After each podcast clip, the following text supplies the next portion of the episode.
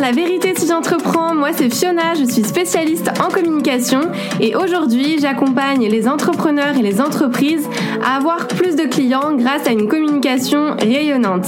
Chaque semaine, je vais vous partager des stratégies, des conseils concrets et facilement applicables autour du business en ligne, d'Instagram, de l'organisation, mais aussi mes réflexions plus personnelles et l'envers du décor de l'entrepreneuriat en toute vulnérabilité et sans aucun filtre. Alors bienvenue, vous êtes au bon endroit et maintenant c'est parti pour l'épisode étincelant du jour. Hello tout le monde, je suis hyper contente de vous retrouver pour un nouvel épisode, un nouvel épisode un peu spécial aujourd'hui, puisqu'on va parler d'un sujet un peu euh, touchy, euh, qui est du coup est-ce qu'il faut souffrir pour réussir? Est-ce que, je dirais même, bah est-ce que le chemin de la réussite est finalement un chemin de douleur? Euh, Est-ce qu'on doit forcément passer par un burn-out ou presque un frôler le burn-out pour atteindre le succès? Voilà, je pense que c'est des questions peut-être que vous vous posez d'ailleurs, que moi je me suis beaucoup posé aussi, à force d'entendre tout et son contraire et de voir voilà différentes histoires. Déjà, je tiens à faire un petit disclaimer avant de commencer parce qu'on n'a pas tous la même définition de la réussite. Euh, c'est vrai qu'elle peut être atteinte de différentes manières. Pour certains, ça va être en termes de chiffre d'affaires. Pour d'autres, ça va être en termes de temps passé à travailler sur une semaine, donc le fait de moins travailler. Je pense qu'il n'y a pas une vérité absolue avec une bonne réponse puisque c'est vraiment propre à chacun. Il y en a pour qui la réussite a une vraie face cachée avec derrière ça bah, beaucoup d'efforts, beaucoup de douleur, beaucoup de larmes, de persévérance. Et pour d'autres, ils vont voir plutôt les épreuves, les, les, échecs comme quelque chose, comme quelque chose pardon, de stimulant qui vont finalement devenir des sources d'inspiration. Donc l'entrepreneuriat, c'est un peu comme les montagnes russes. Si vous ne savez pas encore, il y a beaucoup de hauts et beaucoup de bas aussi. Il faut en avoir conscience que le chemin vers la réussite, ça peut être long, euh, que le sommet peut être très haut, mais vraiment c'est génial, c'est une expérience quand même qui est enrichissante et stimulante à tous les niveaux. Mais il faut être prêt parfois à vouloir justement bah, déplacer des montagnes aussi pour réussir. Mais du coup la question c'est est-ce que ça nécessite de toujours souffrir ou d'être à la limite en fait de se brûler les ailes. Je vais vous donner mon point de vue qui est assez personnel. C'est vrai que moi je pense avoir grandi avec cette croyance-là. Euh, j'ai souvent entendu autour de moi des phrases comme si tu veux une belle vie, il va falloir faire de longues études, euh, ça va être difficile pour réussir, il va falloir t'accrocher, il va falloir que, que t'en chies pour arriver là où tu veux, il va falloir que tu comptes pas tes heures, il va falloir faire des sacrifices pour avoir ce que tu veux, il faut travailler dur, enfin voilà, plein de, de petites phrases comme ça. Même la phrase d'ailleurs, il faut souffrir pour être belle, bah que tout le monde dit en rigolant, finalement elle est ancrée en nous, je pense. On a appris vraiment dès le plus jeune âge que tout se méritait, qu'il y avait une justice dans l'effort, euh, qu'on n'avait rien sans rien, et c'est bien connu, 80% de nos croyances s'installent dès l'enfance. Donc si jamais vous avez ces croyances-là, regardez du côté de votre enfance, de votre passé, euh, ça peut aussi vous aider à comprendre certaines choses. Et avant tout aussi, j'ai envie de rebondir un petit peu sur ce que je viens de vous dire, notamment l'expression il faut travailler dur pour réussir dans la vie. Euh, bah forcément, en disant ça, en fait, on l'associe vraiment à quelque chose qui nous fait un minimum suer. Un peu comme le sport, vous savez, où beaucoup de personnes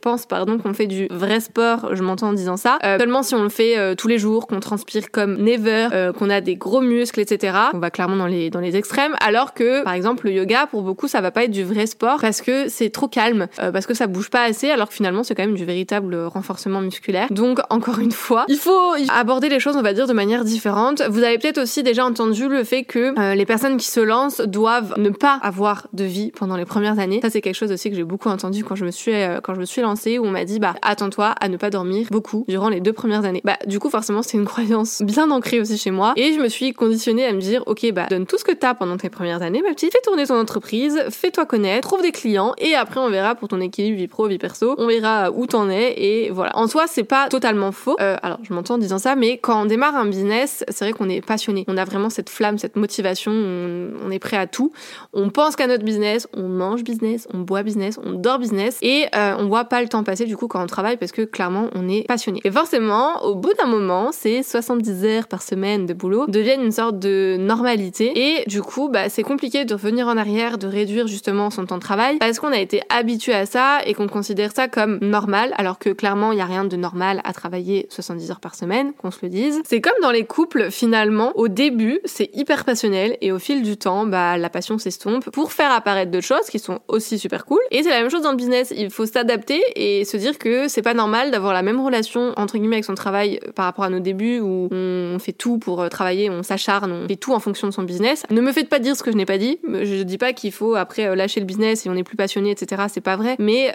il faut trouver une organisation justement qui fait que on passe moins de temps sur le business pour profiter aussi finalement de, des avantages d'être son propre patron, sa propre patronne. Euh, donc on peut dire, par rapport à ce que je vous ai dit, que je fais partie de la team qui pense qu'il faut souffrir pour réussir. Du moins, j'ai fait partie de cette team parce que maintenant j'ai une réponse un peu plus, on va dire, nuancée. C'est comme tout dans la vie pour moi, il n'y a pas tout qui est tout blanc ou tout noir. Par contre, ce que je peux vous dire, c'est que déjà, ça veut rien dire de souffrir pour réussir parce que sinon, toutes les personnes qui travaillent dur, qui bossent 50 heures par semaine, qui sacrifient leur vie perso, euh, bah, auraient une vie pleine de succès et seraient pleinement heureux dans leur vie. Ça saurait si c'était le raccourci pour réussir. Ce n'est pas le cas, sinon tout le monde le ferait. Il y a beaucoup d'a priori, en tout cas pour moi. C'est un peu comme les gens aussi qui pensent qu'il faut toujours travailler plus pour montrer est compétent. Vous savez, dans le salariat, tout le monde reste tard juste pour pas partir tôt, par peur que les autres croient que toute la coule douce. Ça, c'est quelque chose que moi j'ai vu dans les grandes entreprises. Euh, si tu partais à 17h, t'étais vu euh, comme euh, un alien en mode qu'est-ce que tu fais? Alors que c'est pas parce que tu fais une journée de 12 heures que t'as été plus productive, plus efficace qu'une personne qui a fait une journée de 7 heures. Il faut arrêter vraiment de confondre les deux et commencer à voir comment le temps de travail finalement est utilisé. C'est ça qui est important. Et c'est pareil dans l'entrepreneuriat qui fait la différence entre ceux qui travaillent dur et qui n'arrivent pas à atteindre leurs ambitions et ceux qui travaillent dur qui ont leur vie de rêve. Euh, bah, c'est bel et bien en fait ce qu'ils font pendant justement ces heures de travail. C'est la pertinence des actions qu'ils mettent en place. Finalement, ils, dépensent plutôt leur énergie au bon endroit pour des actions qui leur permettent d'atteindre leurs objectifs. Et il n'y a jamais aussi, gardez ça en tête, il n'y a jamais qu'un seul moyen d'atteindre ces objectifs. Il y en a plein, mais on a quand même tendance à aller vers ceux qui sont les plus difficiles pour faire aussi comme tout le monde, euh, sans voir ce qui, nous, ce qui nous correspond le mieux. On fait tout ça par habitude parce qu'on a grandi aussi dans une société qui met en avant le fait, encore une fois, que travailler dur mène à la réussite, parce que le système éducatif aussi, et même professionnel, nous ont fait croire que on doit accepter n'importe quoi, et puis sans se plaindre aussi,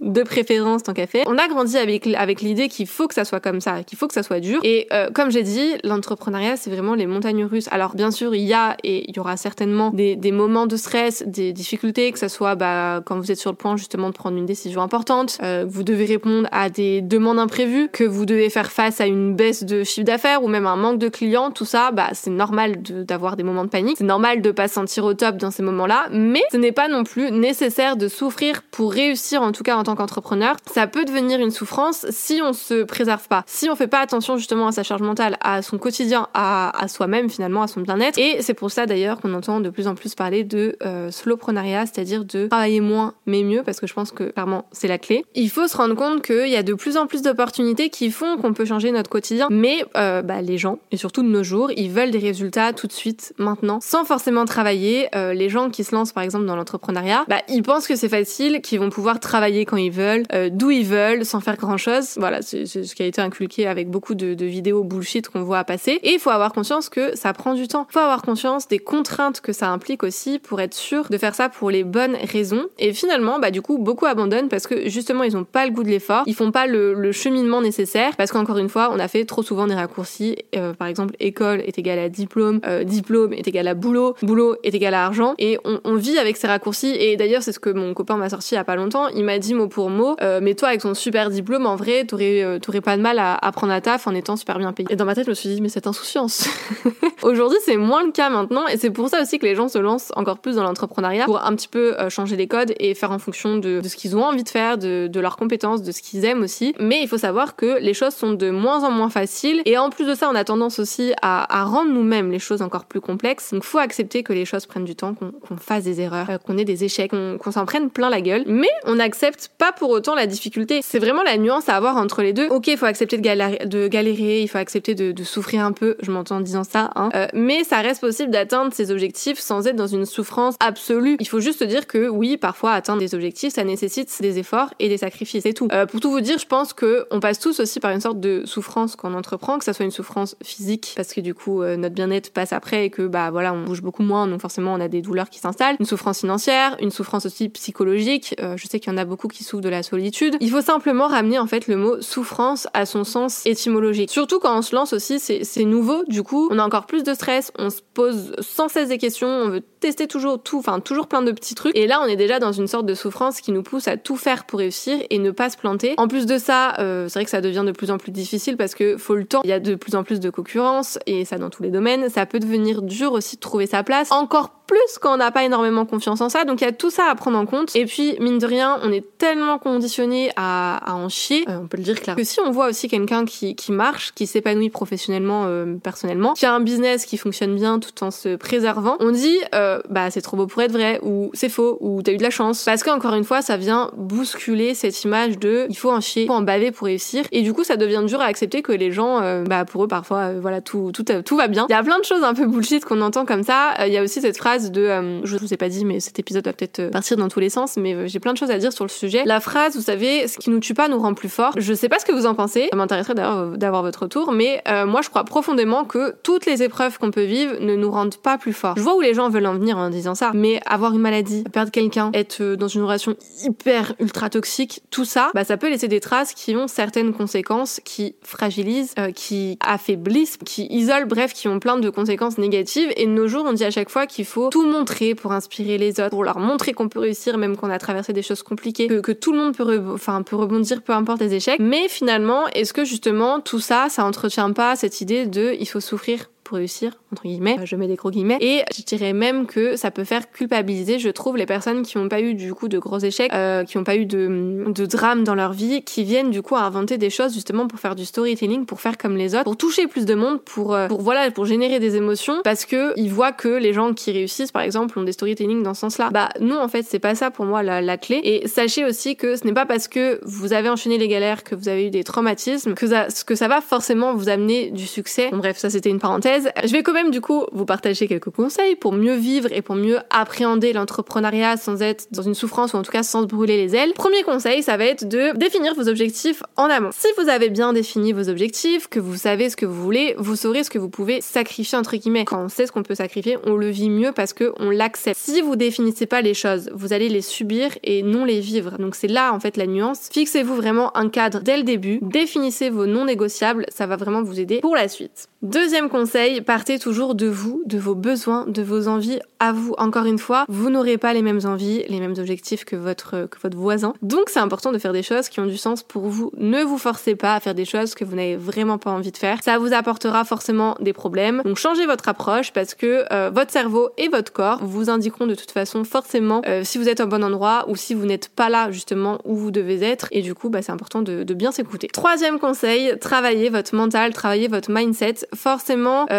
certains résisteront plus longtemps que d'autres à la difficulté. C'est quelque chose qui se travaille, travailler son état d'esprit justement pour endurer, pour, euh, rebondir on va dire plus facilement, tout ça ça se travaille. Quatrième conseil, apprenez à vous organiser. Concentrez-vous vraiment sur l'essentiel, c'est-à-dire sur des actions qui vous amènent 80% de vos résultats. On est clairement là dans la loi de la, dans la loi de Pareto. Ne cherchez pas à choisir la difficulté à tout prix quand vous pouvez aussi saisir la facilité. Comprenez que votre réussite n'est pas définie par une absence de difficulté ou de stress, mais vraiment plutôt par la façon dont vous allez gérer ces difficultés justement. Planifiez aussi dans votre agenda euh, des moments pour prévoir tout ce qui est risque, tout ce qui est imprévu pour gérer de la meilleure façon possible. Je vais vous faire un petit rappel, un petit parallèle pardon que, ma mère m'a rappelé quand on en a parlé de ça, parce que bon, faut rendre à César ce qui appartient à César. Euh, c'est comme les personnes, vous savez, qui veulent perdre du poids. Il y a des personnes qui ne mangent plus rien, qui font limite la grève de la faim pour perdre du poids parce qu'elles ont toujours pensé ça, elles ont toujours associé le fait de euh, je veux perdre du poids, bah je, je, mange plus rien, je diminue ce que, ce que je mange. Alors que bah, finalement, il y en a pour qui manger plus vont perdre du poids. Je le vois avec beaucoup de clientes de mon copain et en fait l'idée encore une fois c'est de mieux répartir les choses, mieux répartir les aliments dans cet exemple, mais pour vous dans notre cas ça serait du coup de mieux répartir ses actions. On répartit mieux les choses quand du coup on a une récompense aussi à la fin. En l'occurrence ici notre objectif final. Tout encore une fois est dans la nuance. Et cinquième conseil c'est faites des breaks, reposez-vous, ressourcez-vous. C'est comme les sportifs, la récupération elle est vraiment essentielle pour performer et avoir de meilleurs résultats sur du long terme. Donc pensez vraiment à prévoir des petites coupures dans votre année. Pour résumer un petit peu tout ça, euh, bah du coup on nous dit souvent que ça va être difficile, donc on pense que ça va être compliqué et ça le sera, ça je vais pas vous mentir, mais c'est pas obligatoire d'arriver à un état entre guillemets de souffrance, en tout cas de frôler le burn-out. Ce n'est pas parce que beaucoup souffrent que vous devez souffrir, ce n'est pas parce que tout le monde se jette par la fenêtre